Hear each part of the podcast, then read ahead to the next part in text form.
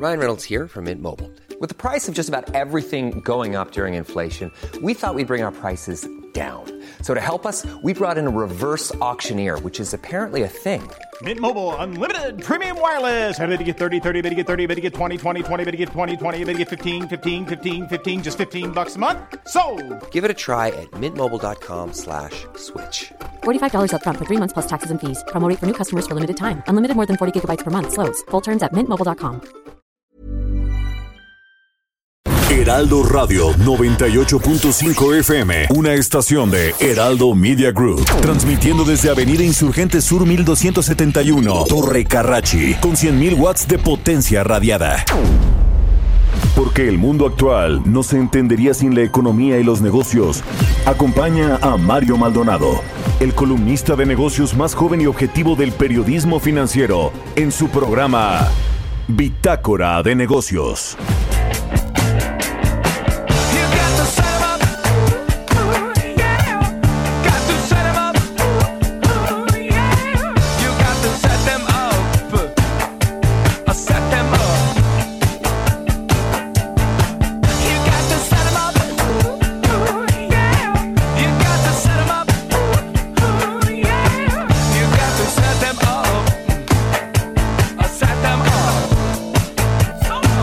¿Qué tal? ¿Cómo están? Muy buenos días. Bienvenidos a Bitácora de Negocios. Yo soy Mario Maldonado y me da mucho gusto saludarlos en este martes 30 de junio del 2020. Son las 6 de la mañana con 3 minutos tiempo del centro de México. Saludo con mucho gusto a quienes nos escuchan a través de la 98.5 de FM aquí en la Ciudad de México. A nuestros amigos de Guadalajara, Jalisco, allá nos escuchamos por la 100.3 de FM y en Monterrey, Nuevo León por la 90.1 de FM. Allá, por cierto, son dos horas antes que aquí, o sea, son las 4.3, pero tenemos varios radioescuchas que nos, que nos siguen a pesar de que se pues desmadrugan. Muy, muy temprano inician el día allá en Monterrey, Nuevo León. También a todos los que nos siguen a través de la página heraldodemexico.com.mx donde está el streaming de lo que sucede en la cabina de El Heraldo Radio. Iniciamos este martes con un poco de música como siempre. Esta semana estamos escuchando canciones para celebrar la fiesta de la música que, su- que surgió en Francia en 1982 y que marca el inicio del verano. El verano, una de las mejores épocas del año. A mi parecer, esta canción es de LCD Sound System. Se llama Daft Punk is Playing at My House. Así que iniciamos con música y ahora sí le entramos a la información. Vamos a platicar con Roberto Aguilar, nuestro experto en temas de mercados financieros y economía internacional, sobre los datos manufactureros de China que se dieron a conocer y que bueno pues se están impulsando parcialmente a los mercados financieros en el mundo. En otro tema, más estados y empresas revocan la reapertura en Estados Unidos por los rebrotes. El gobierno insiste en la recuperación en forma de B. Y el eh, asunto de FAMSA, que se lo platicamos aquí, esta solicitud de concurso mercantil o de esta ley de quiebras en los Estados Unidos, el capítulo 11 enciende las luces rojas también por lo que tiene que ver con su banco, con su con su banco que bueno, pues sería quizá uno de los primeros bancos en quebrar o en verse muchos problemas por el asunto de la crisis económica. Vamos a platicar también con Ernesto O'Farrill, el presidente del Grupo Bursamétrica, sobre cinco grandes oportunidades que México debería aprovechar para los siguientes años para poder salir de esta crisis. A ver, eh, ¿de qué nos va a platicar Ernesto O'Farrill? Platicaremos también con Eugenio Salinas, el presidente de la Comisión de Comercio Exterior y Asuntos Internacionales de la CONCAMIN, sobre la entrada en vigor de el TEMEC mañana y los cambios que se han hecho en el Senado ayer, pues al vapor, la verdad, para poder eh, echar a andar este nuevo acuerdo comercial entre México, Estados Unidos y Canadá, que está pasando con muchas industrias que dijeron no estar 100% preparadas para el inicio de este nuevo TEMEC. Y también platicaremos con Lourdes Melgar, académica experta en temas de energía, ex subsecretaria de energía eh, también. Y bueno, pues sobre este, esta controversia constitucional que admitió ayer la Suprema Corte de Justicia de la Nación. La controversia la presentó la COFESE, la Comisión Federal de Competencia, contra este, esta política energética de Rocionale y del gobierno federal, que por lo pronto está congelada con esta eh, pues admisión de la controversia por parte de la Corte. Así que vamos a platicar de muchos eh, temas de estos y otros muchos más, así que quédese con nosotros y ahora yo le presento el resumen de las noticias más importantes para iniciar este martes 30 de junio. My house,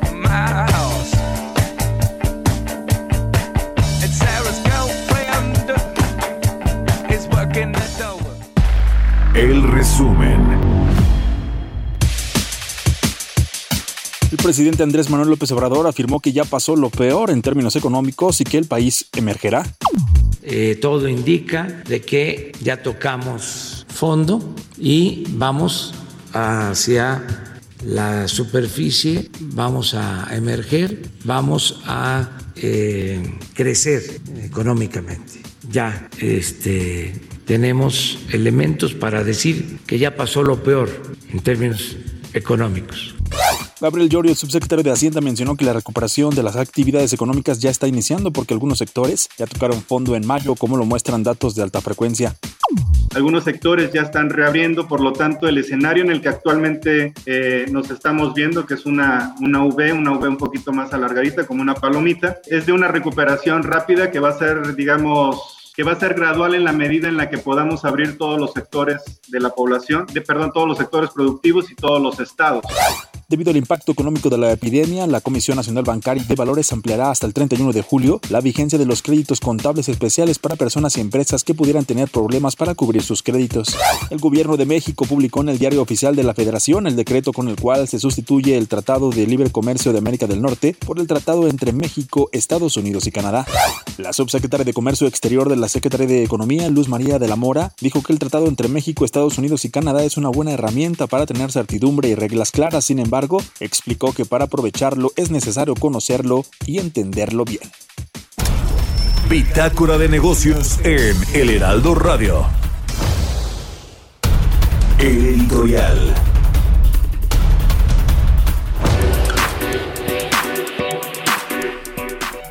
Oiga, pues este anuncio que ya le decía en la introducción de la COFESE, bueno, esta, esta opinión, la COFESE puso una opinión que va en contra de la competencia por las decisiones de la eh, Secretaria de Energía de Rocional y de la Comisión Federal de Electricidad de limitar la puesta en operación de nuevas plantas de generaciones de generación de energías limpias, de energía eólica, de energía solar y también pues eh, todos los cambios que se han hecho en general al, a la política energética que no tienen otra intención más que hacer una contrarreforma de la reforma pasada del sexenio de Enrique Peña Nieto es eh, destruir eh, todo lo que huela a Enrique Peña Nieto y a su reforma en el sector energético. Y bueno, pues es que se ha vuelto un problema ya, pasó de lo local a lo internacional. Eh, yo creo que Rocío Nale, la secretaria de Energía, que actúa con la venia del presidente Andrés Manuel López Obrador y por supuesto con uno de los más, más radicales del gabinete presidencial y más cínicos, diría yo, que es el director de la Comisión Federal de Electricidad, un multimillonario, usted sabe cuántas casas tiene, cuántas empresas tiene su familia, todo eso. Bueno, pues él es uno de los más radicales de este gabinete, Manuel Barlet, y junto con Rocío pues están destruyendo completamente, haciendo pedazos el sector energético, pero sobre todo haciendo pedazos la confianza de los inversionistas. Yo escribo ahí en mi columna del Universal que Rocío Nale y este eh, grupito de funcionarios, incluido ahí eh, Alberto Montoya Martín del Campo, quien es subsecretario de Planeación y Transición Energética y quien es en buena medida el cerebro detrás de Rocío Nale y, es ni más ni menos que un pupilo de Manuel Barlet que se montó a este pues a este frente de por la defensa del petróleo, se acuerda este que fundó López Obrador en el 2008 y que a partir de ese han sido los radicales del sector energético. Bueno, pues ahora que están en el gobierno, imagínense lo que están haciendo. El asunto es que pues la confianza, le decía, no solo es con la inversión privada que ya está en México, particularmente la del sector energético, sino en todos lados, asociaciones, al menos dos grandes asociaciones de los Estados Unidos de eh, empresas energéticas ya enviaron cartas a Donald Trump, a su al Departamento de Estado, al Departamento de Comercio, al Departamento de Energía, quejándose airadamente sobre pues la falta del respeto al Estado de Derecho en México, al respeto a las inversiones, a la certeza y también la Unión Europea ya puso el grito al cielo. ¿Se acuerda? Hace unas semanas algunas representaciones diplomáticas de países de la Unión Europea le reclamaron al gobierno federal este cambio de reglas del juego que a todas luces son ilegales, porque el un gobierno puede eh, echar a andar nuevas políticas, pero que sean ilegales, anticonstitucionales, como lo está promoviendo la COFESE, que además eh, atentan contra la competencia económica en México, pues ya se convierte en un asunto que raya en lo ilegal y lo han demostrado los jueces porque muchas de estas empresas de energías limpias se han amparado y han ganado suspensiones definitivas, es decir, irreversibles para el gobierno federal. Y ahora con esta controversia de la Comisión Federal de Competencia Económica que eh, pues muy bien, yo creo que la Corte muy bien porque eh, logró por lo menos frenar o congelar el avance de estas medidas radicales por parte de Rocionale y su política energética y que bueno, vamos a ver en qué termina. El asunto es que ya no es un problema ni del presidente solamente ni de Rocionale, sino de todo el país porque el descrédito que está ganando México en el exterior por este cambio de reglas del juego y por la falta del respeto a las garantías de la inversión y del Estado de Derecho, nos va a costar muchísimo, muchísimo tiempo recuperarlo. O sea, es un problema de todos.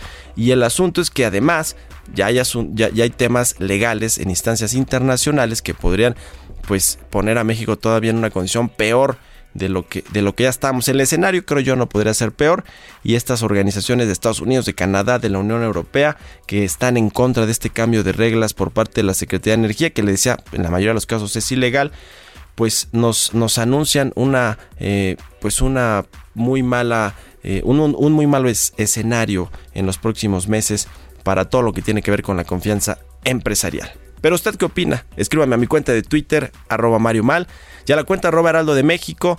Son las 6 con 13 minutos. Economía y mercados.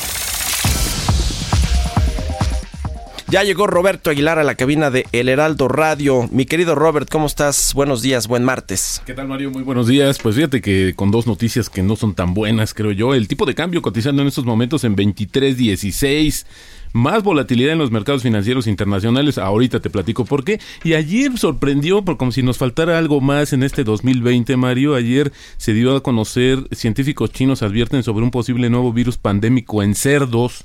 De hecho, ya hay casos registrados en granjas y en animales. Así es que bueno, pues este, ¿qué más nos falta? Diría yo, eh, en este 2020 que nos ha tratado bastante mal. Y eso que apenas va a la mitad, man, imagínate. Híjole, no, mi Robert, yo creí que venías a darnos buenas noticias, caray. Bueno, fíjate que en junio la actividad manufacturera de China siguió recuperándose y superó las expectativas de los analistas debido al repunte de la producción y de nuevos pedidos, pero lo que tiene que ver con pedidos de exportación avanzó más lentamente, lo que podría sugerir que superar la crisis del coronavirus tardará más tiempo. Hay que recordar que China, de acuerdo con el Fondo Monetario Internacional, es el único país que va a crecer este año con un 1%. Sin embargo, el dato aunado al avance de ventas de casas usadas en Estados Unidos, que fue el mayor desde 2001, sorprendió, igual que el de casas nuevas la semana pasada, y las versiones de mayores estímulos económicos en Estados Unidos apoyaron las ganancias de los mercados asiáticos. Hoy se anticipa volatilidad, mucha volatilidad en los mercados financieros internacionales, Mario, esto por el fin de mes y también del semestre, lo que genera reacomodo de portafolios de inversión. Además, estarán pendientes un poco más tarde los testimonios ante la Cámara de Representantes del presidente de la Reserva Federal y también del secretario del Tesoro de Estados Unidos. Más empresas más estados y empresas, Mario, de Estados Unidos revocaron sus planes de reapertura económica ante el aumento del, de, pues de los casos del coronavirus y también las hospitalizaciones, mientras que el principal especialista de enfermedades infecciosas del gobierno culpó a los estadounidenses de ignorar las directrices de salud pública. Bueno, pues sí, a quién más se le puede atribuir. El aumento de casos ha sido más pronunciado en Florida, Texas y Arizona, eh, ya te había comentado el día de ayer que desafiaron el consejo los expertos de salud de esperar más tiempo antes de relajar las restricciones, pero la prueba de fuego, Mario, va a ser este viernes por el feriado del 4 de julio, no hay actividades, no hay mercados, a ver cómo se comportan los estadounidenses que están padeciendo un incremento fuerte de los casos. Apenas en abril el presidente Trump y los líderes demócratas acordaron gastar hasta 2 billones o 2 trillones, perdóname, de dólares en infraestructura, pero nunca se pusieron de acuerdo cómo, en cómo iban a cubrir este monto. Ahora parece cada vez más improbable que el Congreso apruebe un aumento significativo de fondos antes de las elecciones presidenciales en noviembre y de hecho la Casa Blanca se opuso ayer a la propuesta demócrata al cuestionar de dónde saldrán los millonarios recursos, pero pese a todo, Mario, la economía de Estados Unidos aún parece dirigida a una recuperación en forma de V.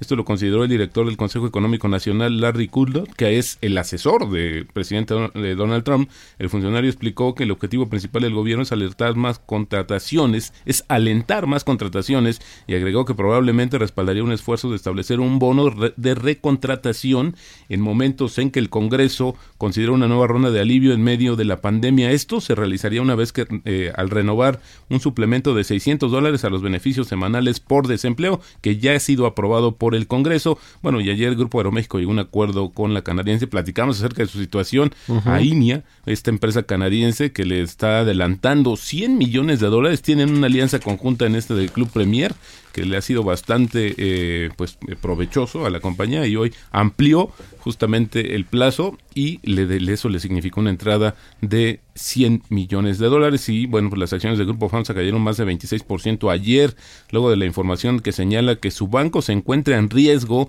por la pérdida de capitalización. De hecho estos son con datos eh, de la Comisión Nacional Bancaria de, de Valores que envió a FAMSA un par de oficios para la revisión del índice de capitalización el ICAP del banco el cual habría caído a cifras negativas.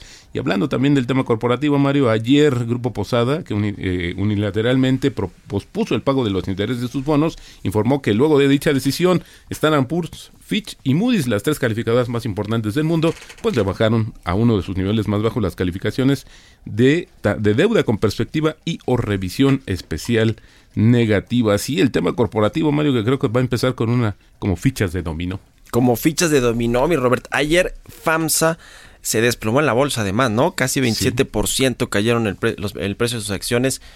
Pues qué complicado panorama, porque además, eh, pues había sido una empresa bastante estable, sólida, muy grande, con una expansión de pronto bastante acelerada, eh, que tiene sede en Monterrey, Nuevo León, ¿no? En, Exactamente. Monterrey, Nuevo León, pero es en Estados Unidos. En Estados Unidos, sí, sí, sí. Por eso se declaró allá en bancarrota, ¿no? O sea, digamos, eh, acogió a este capítulo 11 de la ley de quiebras allá de bancarrota, pues en Estados Unidos pues ojalá que no caigan como fichas de dominó, mi querido Robert. Puede ser, había que ver que creo que hoy un dato importante que comentar es que muchas de estas empresas ya habían sido advertidas por las calificadoras, ¿no? Ya había pues avisos y bueno, pues había que ver. Hay varias en la lista, Mario, pero espero que no, que no suceda esta cuestión. Ahora, el tema de, FAMSA, que es su banco, que es uno de los bancos que no son tan pequeños ni tan, tan de nicho, pues es preocupante, ¿no? Porque ya cuando empieza a quebrar uno, que es lo que decías, híjole, ya cualquier otro y no necesariamente los grandototes o quién sabe, pero pues ya puede haber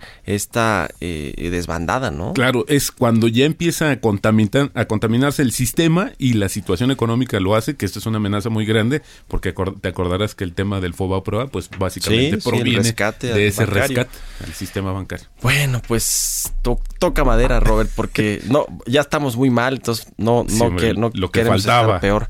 Muchas gracias, Roberto. buenos días, Mario. Roberto Aguilar, sígalo en Twitter, Roberto AH. Radar Económico. Está en la línea telefónica Ernesto O'Farrill, el presidente del Grupo Bursamétrica, como todos los martes. Me da mucho gusto saludarte, Ernesto. Buenos días.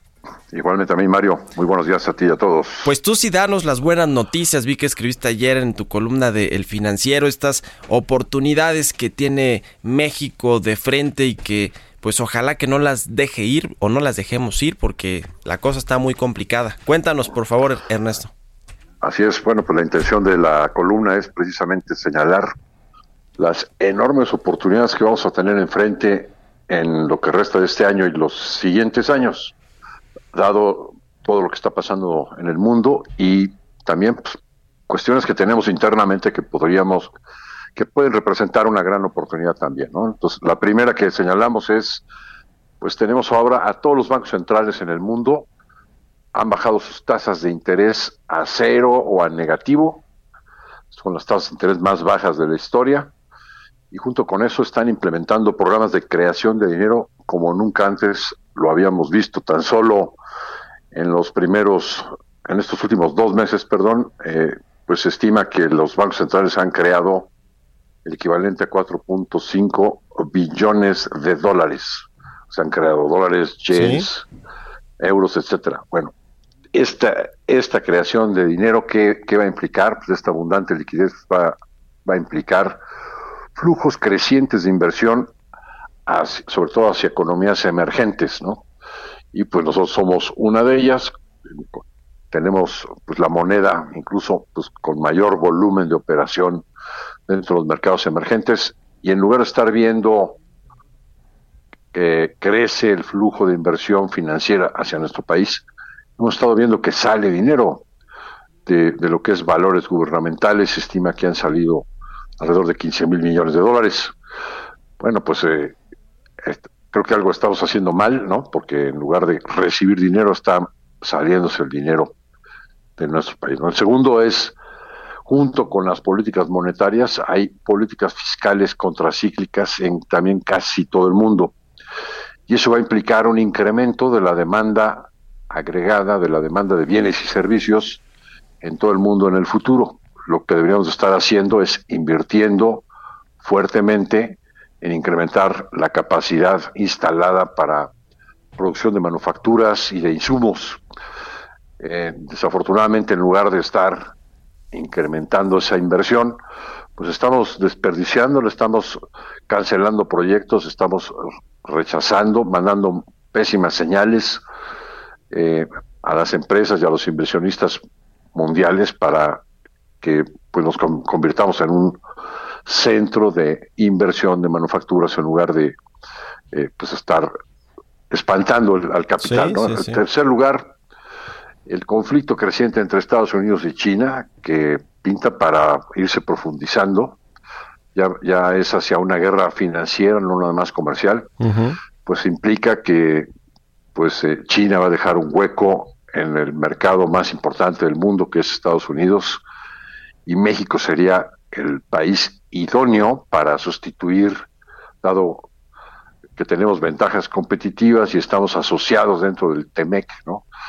Entonces de- deberíamos de aprovechar esas circunstancias. Eh, otra cuestión, el, nuevo entorno político que pudiera preverse para Estados Unidos. Hay eh, encuestas que hoy en día nos muestran una ventaja creciente del candidato Joe Biden contra el presidente Trump y eso implica que Estados Unidos pudiera eh, reorientar su, política económica de nueva cuenta hacia políticas de mercado, de libre mercado, eh, desmantelar todas estas eh, políticas proteccionistas que se han implementado. Y eso a su vez pues implica mayor desarrollo del comercio mundial y pues una ventaja para, para una economía exportadora como la de México. El mismo TEMEC es otra de esas oportunidades, ¿no? que pues da certidumbre para inversiones de largo plazo eh, y con eso pues eh, po- podríamos eh, dejar de importar en la región de Norteamérica componentes de India, de Japón, etcétera, para producirlas en nuestro país. ¿no? Entonces son, son varias de oportunidades importantes. Y en México sí. tenemos varias cosas que hacer, cambios de leyes que representan a su vez oportunidades muy importantes. Pues bueno, pues con estas cinco que nos mencionas, creo que el gobierno tiene que eh, tomar nota y echarle ojo a todo esto para, para poder aprovecharlo, sobre todo el TEMEC que entra mañana y que ojalá pueda ser de corto plazo una buena oportunidad para México, que se ve difícil que de corto plazo lo sea, pero en fin, lo estaremos platicando. Muchas gracias Ernesto Farril. Al contrario, Muy gracias a buenos días, el presidente del Grupo Bursamétrica. Vamos a hacer una pausa, volvemos con más.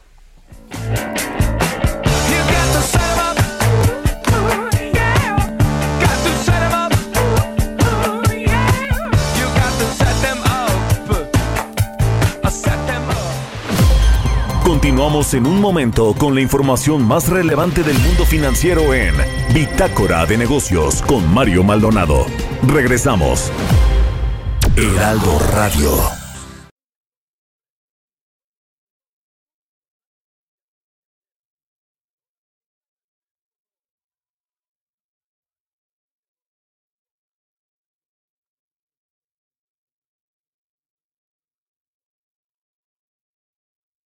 Radio. La HCL se comparte, se ve y ahora también se escucha. Estamos de vuelta en Bitácora de Negocios con Mario Maldonado. Entrevista. Ya estamos de regreso aquí en Bitácora de Negocios. Son las 6 de la mañana con 30 minutos tiempo del centro de México. Vamos a platicar con Eugenio Salinas, presidente de la Comisión de Comercio Exterior y Asuntos Internacionales de la CONCAMIN, a quien me da gusto saludar. ¿Cómo te va, Eugenio? Muy buenos días. Mario, muy buenos días. Saludos desde Monterrey para ti, todo tu auditorio. Muchos saludos para Monterrey, Nuevo León. Allá nos escuchamos por la 90.1 de FM, así que saludos a todos los, los regios, aunque allá es muy temprano, ¿no? Las 4.30. No, no, no, no, no, no, son la, la misma hora, estamos Es la misma al mismo horario, Ciudad de México, sí, las seis. Ah, bueno, no, pues entonces, entonces, eh, como que no dije nada, Eugenio. Oye, vamos a entrarle a la información. A ver, eh, este asunto del Temec, que ya mañana por fin entra en operación, este nuevo acuerdo comercial que tanto nos costó renegociar con Estados Unidos, particularmente, bueno, con Canadá también hubo ahí varios temas importantes.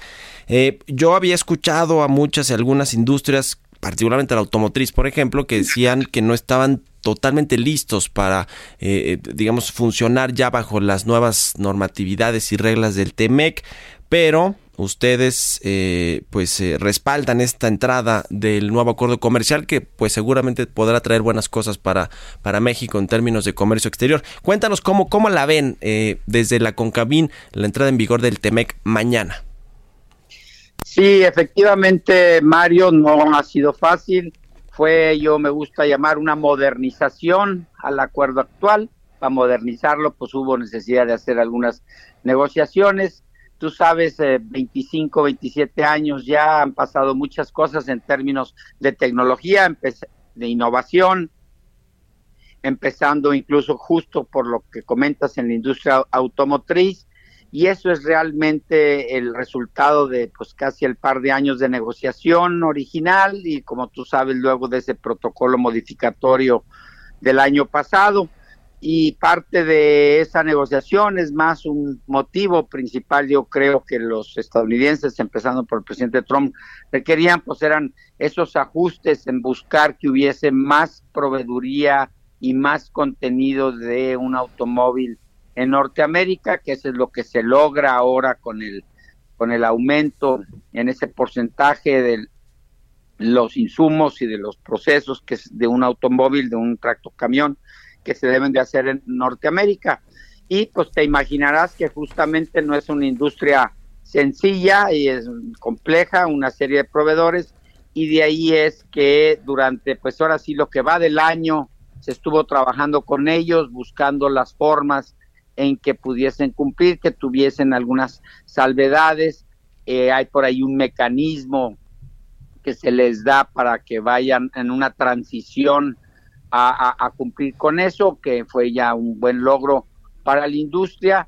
Y pues por supuesto que a partir de ahí y pensando lo que ya suceda mañana, pues estamos mandando ahí al mundo unas señales de certidumbre de que es oportuno mover cadenas de valor hacia Norteamérica, ahora también aprovechando, como tú sabes, dificultades y guerras comerciales ahí del propio Estados Unidos con China y que haya la oportunidad justamente para cumplir ahora con esos nuevos requisitos de que proveeduría, sobre todo, por ejemplo, de partes de contenido electrónico, que ahora, pues un automóvil 25 años después, tú te imaginarás, es muy distinto en el contenido electrónico de lo que fue, que ahora se fabrique en, en Norteamérica, ¿no? Entonces, eso es lo que vemos que va a suceder, eh, que van a aprovechar algunas de las empresas, porque eso es por empresa, aprovechar ese mecanismo de transición y, que estemos listos y preparados a partir del primero. Y bueno, pues no deja ahí también y parte de las dificultades y razones para instrumentar este mecanismo, pues también fue por los efectos de la contingencia de salud y la pandemia. Tú sabes, fue una industria también que se le requirió eh, parar por, una, por unas semanas. Después la Concamín fue muy instrumental para que se lograra otra vez convencer al gobierno de que era necesario homologar esas industrias esenciales que se llamaba, se llama, y de esa manera no interrumpir las cadenas de valor y que en un momento dado también hubieran provocado hasta un cambio de abasto de nuestros eh, socios comerciales en, en Estados Unidos y Canadá, que también eso fue una cosa positiva que se logra justamente a través de Concamín y que esté lista ya la industria automotriz que bien comentas Sí. para afrontar esas nuevas cadenas productivas, ese nuevo reto que es el, el, el- el TEMEC a partir del primero de, de julio. Además de todos los ajustes que se están haciendo en el Congreso, en el Senado, ayer todavía hasta muy tarde estaban eh, sacando algunas reformas a las, a las leyes para ajustarse a la nueva realidad comercial que vamos a tener con Estados Unidos y Canadá eh, y, digamos las adecuaciones que tienen que hacer cada una, que tienen que hacer cada una de las industrias. Además de esto que por sí suena complicado y suena un proceso largo que, que no va a remediarse tan pronto. Eh, digamos que en medio de esto, la semana antepasada, el representante comercial de los Estados Unidos, eh, Robert Lighthizer, pues advirtió ahí que podría haber algunas controversias con respecto a México por algunos incumplimientos en el tema del- de la reforma laboral. Hay al parecer hay todavía cosas que eh, están en esta reforma que se hizo en México, pero que no se han completado para eh, y que están en el marco del nuevo TEMEC y el secretario de, de Comercio de Estados Unidos ya dijo que probablemente lo van a llevar a una controversia, a estos paneles de soluciones de controversias que por cierto pues cambiaron y México no tiene como que siempre las de ganar ahí, más bien al revés está en desventaja. ¿Cómo ven este asunto que apenas va a entrar en vigor y ya el representante de los Estados Unidos en temas de comercio dice que va a haber controversias? Mira, como muchas cosas en esta vida terminan teniendo un trasfondo ahí político. Eh, primero, advertirte de que, pues, justo que fue parte de la razón del protocolo modificatorio del año pasado, es la agenda demócrata en la parte de la defensa de derechos laborales y de incluso cuestiones de medio ambiente. Y tú sabes, pues habían exigido, amenazado al, presidente Trump, su Congreso, que no votarían el tratado si no metían ellos manos, si no se avanzaba eh, en estos temas Sí. y lo tuvieron que hacer otra vez porque también allá no teniendo la mayoría en el Congreso, el propio eh, partido del presidente fue la razón. Entonces, está un mecanismo ahí en el que se- lo único que exige el mecanismo es que se cumpla la reforma laboral del año pasado, que nosotros mismos, como tú sabes, era una asignatura ahí pendiente que venía ya de los compromisos internacionales y obligaciones de México, pero no con Estados Unidos y Canadá, con la OIT a nivel internacional multilateral. Y de esa forma era avanzar ahora sí en, en, en, en- las relaciones obrero-patronales, eh, los, los patrones con los sindicatos, que luego esa es lo, la única obligación y ahora exigencia que nos pide el propio tratado. Ahora, para eso, y lo que tanto fue comentado durante esa negociación del protocolo, hay un mecanismo expedito. La idea es ahí que no se queden los casos o los denuncias, dormir el sueño de los justos, o como a veces pasa con otros procesos que se llevan años. Ese es el, el mecanismo expedito para, la- para resolver disputas o esas denuncias en dos temas muy particulares que tienen que ver con la relación patronal con el sindicato y del gobierno con los sindicatos, en el sentido de respetar la democracia sindical y respetar la transparencia también de los contratos colectivos de trabajo. Es decir, que no se influya de la manera como se osaba influir Sí. en cuestiones de los sindicatos y que por ende a veces se perturben las negociaciones colectivas, ¿no? Eso es lo que significa. Ahora bien, si nos preocupamos, ha habido estas declaraciones, Mario, sin embargo, ya estamos ocupados en eso también. ¿En qué sentido? Todos los socios de Concamín, por ejemplo, ya están alertados y han estado tomando algunos foros, algunos seminarios que se han estado dando en diversas partes de la República para hacer una especie de auditorías internas en los departamentos de recursos humanos de empresas o de sectores, eh, industrias vulnerables y que pudiesen tener alguna razón de que nos denunciaran. Porque acuérdate que esto no, no aplica solamente a, a la empresa o la planta que está produciendo el, producto de exportación, sino puede también afectar por puede ser afectado por el hecho de que un proveedor tuyo esté incumpliendo o tenga algún problema sindical, como te digo. Entonces, ya está, hay una serie, una, ahora sí, un- un- un- unos pasos, un, un- documento para seguir y de ver un checklist, de ver que estamos cumpliendo, que no somos vulnerables a que se nos demande y si los demandan o denuncian, pues vamos a poder probar o resarcir eh, o restablecer cualquier cuestión de que se nos quiera denunciar. Eso es lo que significa el, el- el- el- el- ese documento Sí. nuevo. eh, y como te digo, estamos ya ocupados para estar, como digo yo, con medicina pre- preventiva para a este aspecto.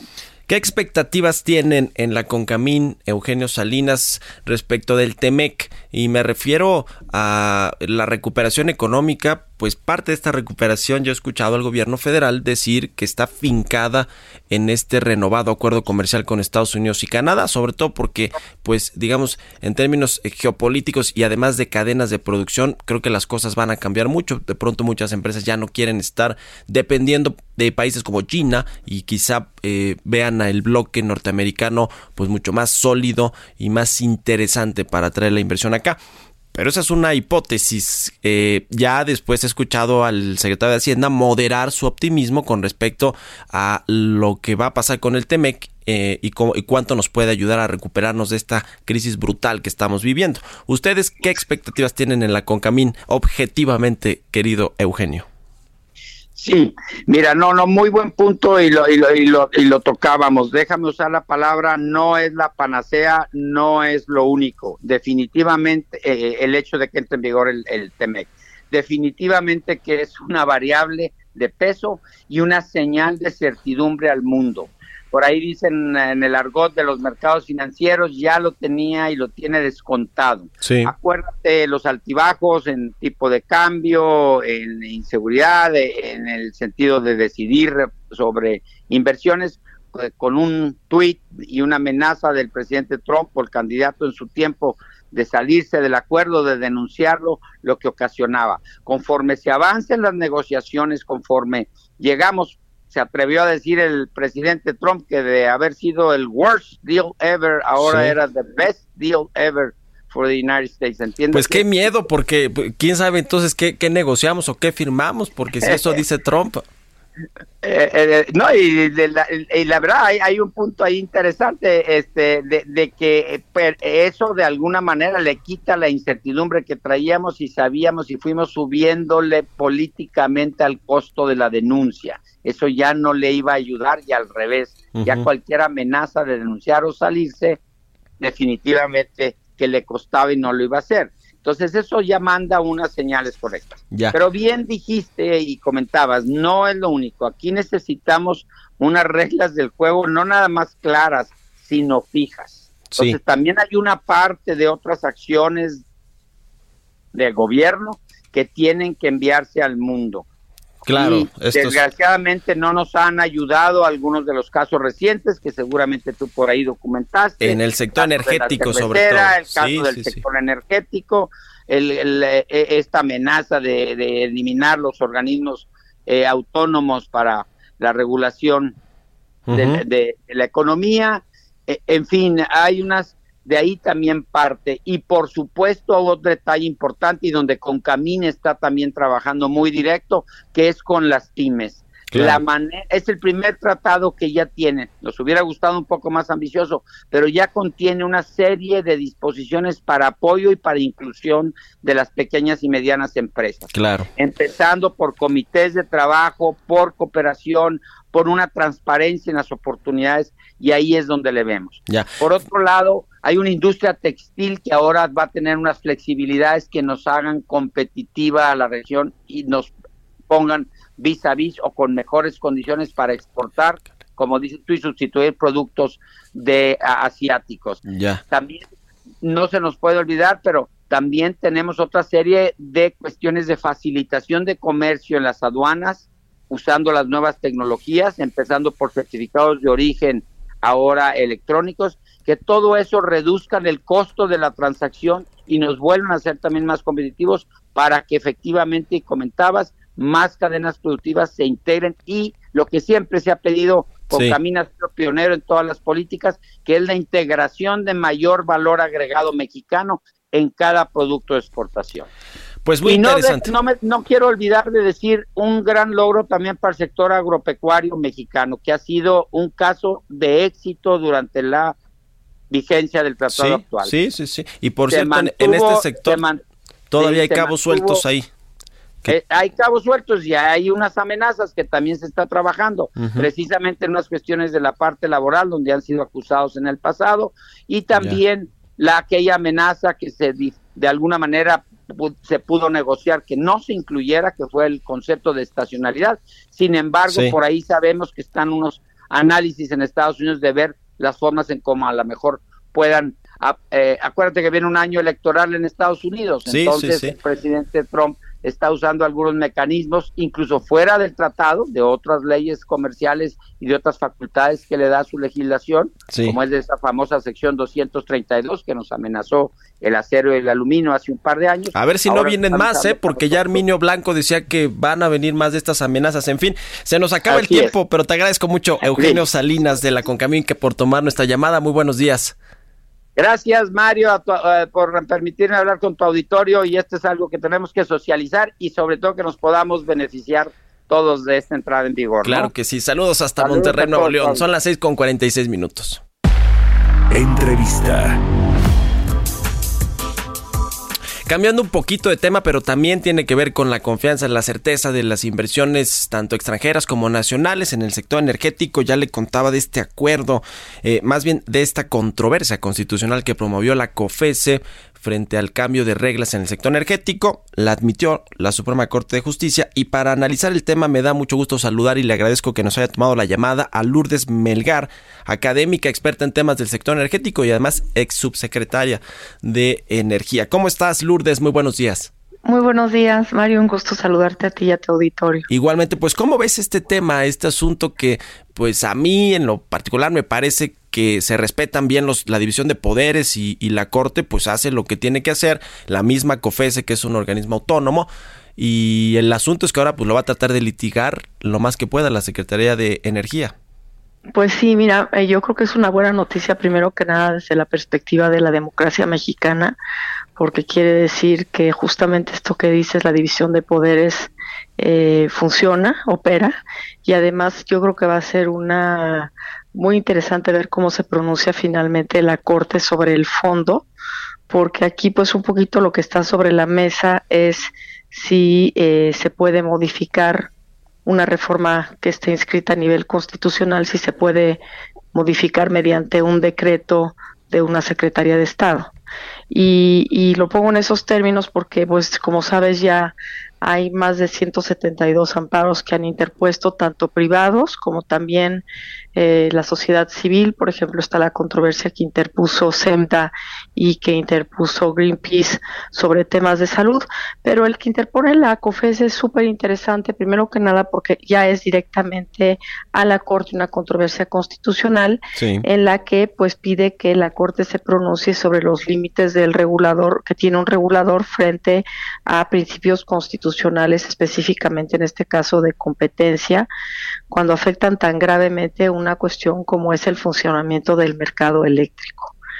Y, y pues yo creo que esa, esa va a ser una definición muy importante porque no es solamente pronunciarse sobre un proyecto en específico, sino pronunciarse sobre eh, la, la operación, el funcionamiento en términos de eh, competencia y libre concurrencia del de el mercado eléctrico, de la participación de privados y de otros actores a la red de transmisión y distribución y más importante aún sobre los términos del despacho económico, su eficiencia y si se vale o no se vale que privilegies a uno de los participantes.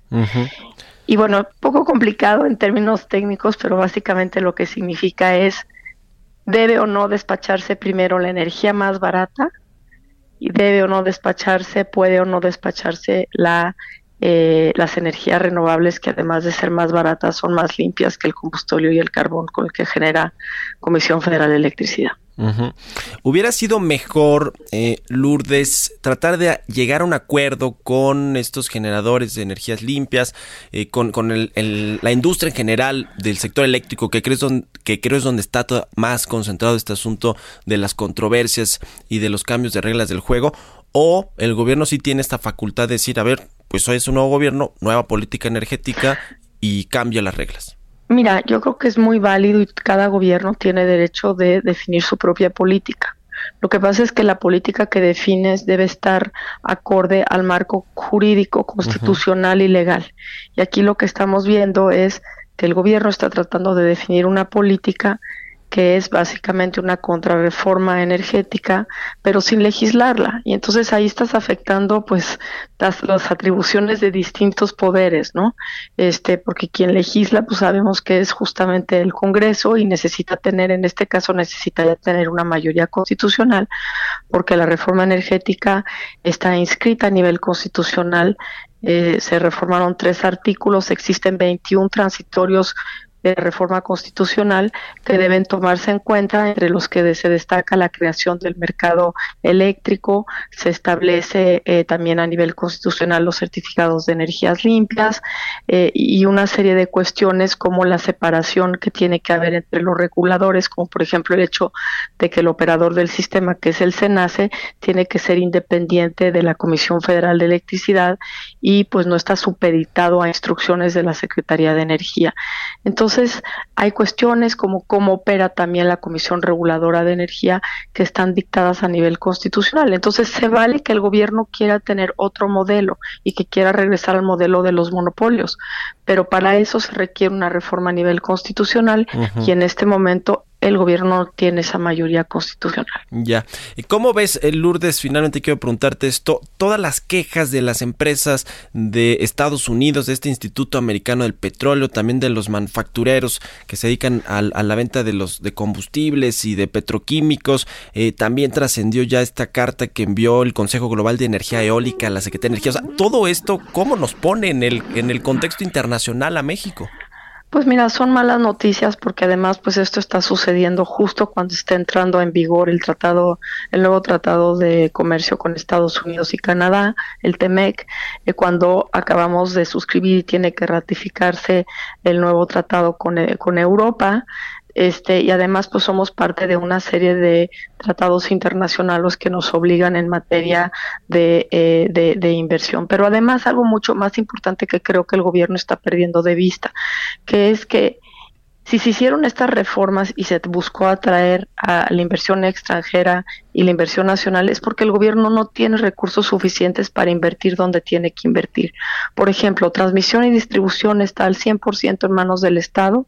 CFE debería estar invirtiendo en transmisión y distribución y no lo está haciendo y por eso tenemos un problema de confiabilidad en el sistema.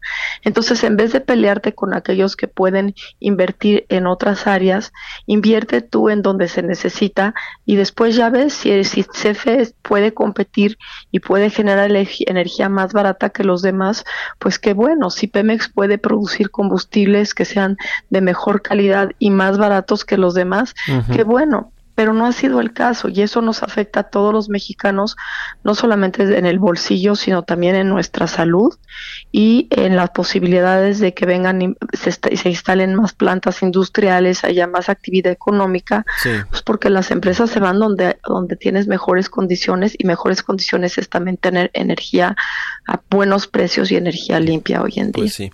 En fin, pues te, agradezco mucho, eh, Lourdes Melgar, eh, experta en temas energéticos, ex subsecretaria de Electricidad y de Hidrocarburos, que nos hayas tomado la llamada. Muchísimas gracias. Muchísimas gracias a ti, Mario. Que tengan un excelente día. Muy buenos días, la doctora Lourdes Melgar. Con esto llegamos al final de Bitácora de Negocios. Le agradezco a usted también mucho que nos haya acompañado este martes. Lo dejo aquí en las frecuencias de El Heraldo Radio con Sergio Sarmiento y Lupita Juárez. Y nosotros nos escuchamos mañana en punto de las 6 de la mañana. Muy buenos días.